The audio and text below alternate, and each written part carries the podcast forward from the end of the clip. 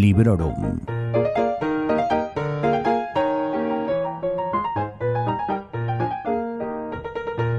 Bienvenidos y bienvenidas al episodio número 72 de Librorum. Gracias a todos y a todas los que seguís ahí. Yo soy Vanessa y os recuerdo que en este podcast reseño mis últimas lecturas, sobre todo cuando me han gustado y siempre sin spoiler. Descubrí la novela que os traigo hoy gracias a Daniel Pérez, conocido como Mangri en Twitter y autor del blog Boy with Letters en Blogspot además de redactor en Windumanot, colaborador en El Peso del Aire y otras muchas cosas que podéis ir siguiendo y averiguando en su cuenta de Twitter. Todos quieren a Daisy Jones de Taylor Jenkins Reid es una novela escrita en 2019 con título original Daisy Jones and the Six, editada en español por Blackie Books en 2020, traducida por Lucía Barahona y que consta de 420 páginas. Yo la compré en esta edición de tapadura en la librería Éfura de Sardañola del Vallés en este mismo año 2020, concretamente en el mes de mayo. Que en realidad formó parte de un regalo Homer. No sé si sabéis lo que es eso, pero es cuando le haces un regalo a otra persona y piensas eh, tú misma sacar, sacar provecho en parte de ese regalo. Yo este libro lo compré pensando en que a Carlos le iba a gustar, pero por supuesto también pensando en mí. No os voy a engañar.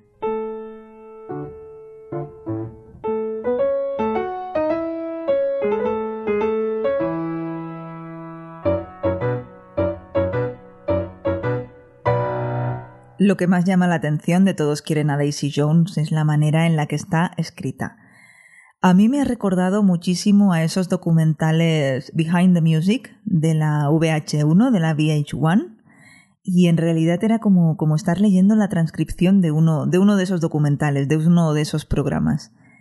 La historia que nos cuenta tiene dos protagonistas o dos grupos protagonistas. Por un lado está Daisy Jones, una joven adinerada de Los Ángeles que empieza su andadura como groupie allá por 1965 con 14 años.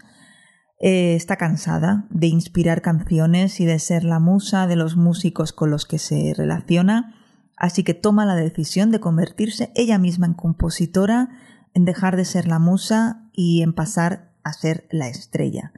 Además tiene una voz impresionante que le sale de forma natural, sin haber tenido que estudiar canto, y un físico igual, de impresionante, que nunca viene mal. Por otro lado, tenemos una banda de rock de la costa este llamada The Six. Ellos inician su andadura en 1966 y como todo grupo musical que en la época quisiese mm, ser alguien, se dirigen a Los Ángeles, concretamente al Strip, donde la escena empieza a configurarse y a entrar en ebullición. Como el propio nombre del libro en inglés nos, eh, nos adelanta, en algún momento de la historia las vidas de Daisy Jones y la de los Six se, se cruzan. Los hechos que se nos narran llegan hasta 1979 y después de eso, mmm, bueno, eso lo vais a tener que averiguar vosotras mismas. Solo os adelantaré que el fin de la historia del grupo musical no coincide necesariamente con el final de la novela. Como os decía, la estructura, la manera en la que se nos cuenta la historia no es una narración al uso. Sí que es lineal, cronológicamente hablando, pero leemos lo que sucede a través de fragmentos extraídos de entrevistas a los personajes, hechas por el autor o autora del libro. Pero no me estoy refiriendo necesariamente a Taylor Jenkins Reid, sino al narrador o narradora de la historia dentro de la historia no es para nada complicado. La gracia está, para mí, en que más de una y más de dos personas que han leído esta novela me consta que se han dejado los dedos buscando en Google si Daisy Jones and the Six existieron realmente. Y la respuesta es no. Todo lo que vais a leer aquí es inventado, pero el aire de hiperrealidad que le da este tipo de narración invita a pensar lo contrario.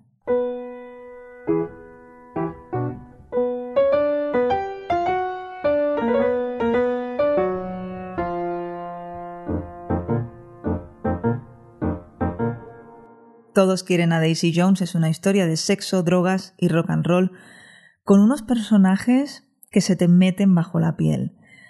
Si en el episodio anterior, el de Palabras Radiantes de Brandon Sanderson, obviamente salvando las distancias, os dije que la implicación emocional con aquella lectura había sido brutal, bueno, en este caso mi implicación emocional digamos que ha pulverizado todas las fronteras. Para quien no lo sepa, soy una fan a muerte del hard rock y del heavy metal, eh, son mis estilos musicales preferidos He visto infinidad de documentales del estilo de, por ejemplo, Behind the Music, de, que os comentaba antes. Y esto lo que me ha hecho ha sido sumergirme en la historia y no querer salir de ahí. Estaba total y absolutamente a gusto en mi mundito confortable eh, que, me, que me proporcionaba esta novela. Leí en Twitter, por cierto, que hay muchas personas que han encontrado en Daisy Jones and the Six un trasunto de la banda Fleetwood Mac, con Stevie Nicks al frente, y, sí, las similitudes son muy numerosas, incluso en algún artículo en prensa, entre comillas, oficial, eh, se, se ha hecho mención. Bueno, así que no me extraña un pelo y, aunque yo personalmente he leído la novela apartando de mi mente a este grupo, y centrándome en imaginar a la banda inventada de la que se nos habla, entiendo perfectamente que muchos y muchas lectoras hayan tenido eh, a esta banda más que presente.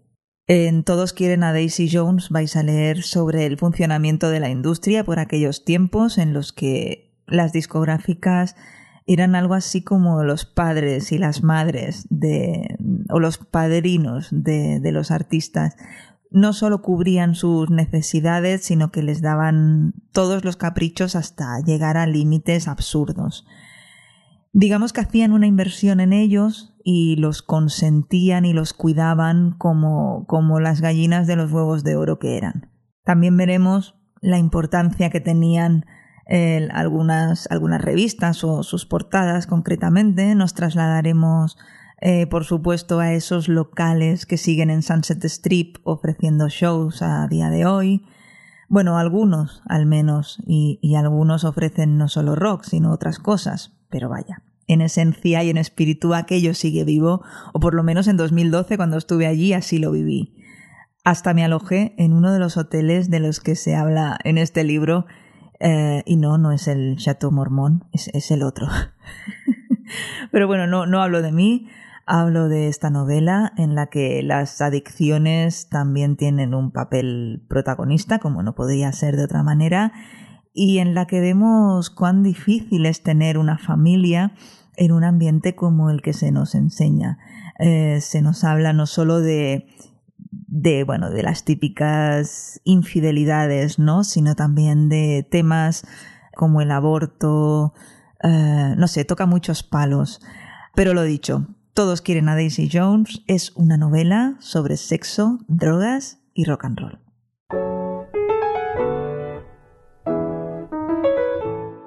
Y al ser una obra de ficción, aunque por formato y por otras cuestiones no lo parezca, no puedo detallar mucho más, porque esto ya sabéis va sin spoilers. Hay una pequeña sorpresita al final, al final del libro, eh, que me consta que a algunas les ha encantado y a otras no tanto, es una sorpresita que llegados a un extremo podríamos decir que te puede animar a volver a leer el libro desde el principio y sinceramente no descarto que vaya a releerlo, no en un futuro cercano, como podréis imaginar, pero entre esto y lo mucho que lo he disfrutado, este libro es carne de relectura. También os diré que aún no he decidido si esa sorpresa al final me ha gustado mucho, poco o nada. En un primer momento ya os digo que, que torcí el morro, ¿para qué os voy a engañar? Pero vamos, que le reconozco el golpe de efecto. Y no digo más que luego todo se sabe. Supongo que no hace falta que añada que el libro me ha encantado, que me ha hecho disfrutar muchísimo y que, bueno, si os atraen este tipo de historias, os lo recomiendo sin dudarlo. Incluso si os apetece una narrativa diferente, algo que se lea súper rápido, vamos, yo os digo que os animéis porque creo que puede llegar a gustar a cualquier tipo de lector. Además, este bestseller del New York Times ha llamado la atención de Reese Witherspoon, que ha decidido producir una miniserie sobre Todos quieren a Daisy Jones, y bueno, personalmente voy a estar muy atenta. Taylor Jenkins Reid ha trabajado en producción cinematográfica, cosa que no sorprende habiendo leído el libro, y es también la autora de una novela a la que le tengo muchísimas ganas y que ha dado mucho de qué hablar, y me refiero a Los siete maridos de Evelyn Hugo, que publicó en 2017 y que yo, faltaría más, ya he añadido a mi lista de deseos. Por poneros un poco al día, sigo metida en mi lectura del archivo de las tormentas de Brandon Sanderson, y en el momento de grabar este episodio ya eh, estoy con un pie dentro de Juramentada, que es el tercer volumen de la primera pentalogía, y lo he hecho tras terminar La amiga estupenda de Elena Ferrante, otra novela de narrativa contemporánea de la que, bueno, si queréis, os hablaré un día de estos. ¿Queréis o no? Bueno, ya me lo decís. En cuanto a mi reto de leer esos 10 títulos que tenía ya comprados pero aún por leer, el reto Bajar la pila 2020, ya me encuentro en la recta final y confío en que lo tendré superado antes de que termine el año.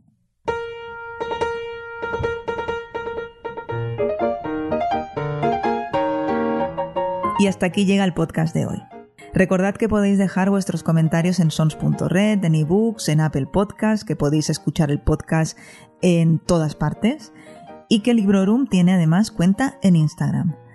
Para los twitteros y twitteras, no tengo cuenta de Librorum per se en Twitter, pero sí os puedo dar mi cuenta personal, que es Vanessa, con V y dos S, y con un guion bajo y una H entre la N y la E. Decidme si habéis leído Todos quieren a Daisy Jones, si os llama la atención en caso de no haberlo leído, y bueno, decidme lo que os apetezca siempre y cuando sea de buen rollo. Gracias por estar ahí, hasta pronto y felices lecturas. Acabas de escuchar Librorum, un podcast alojado en Sons, red de podcasts. Encuentra mucha más información de este episodio en nuestra página web, sons.red barra Librorum. Y descubre muchos más podcasts en sons.red.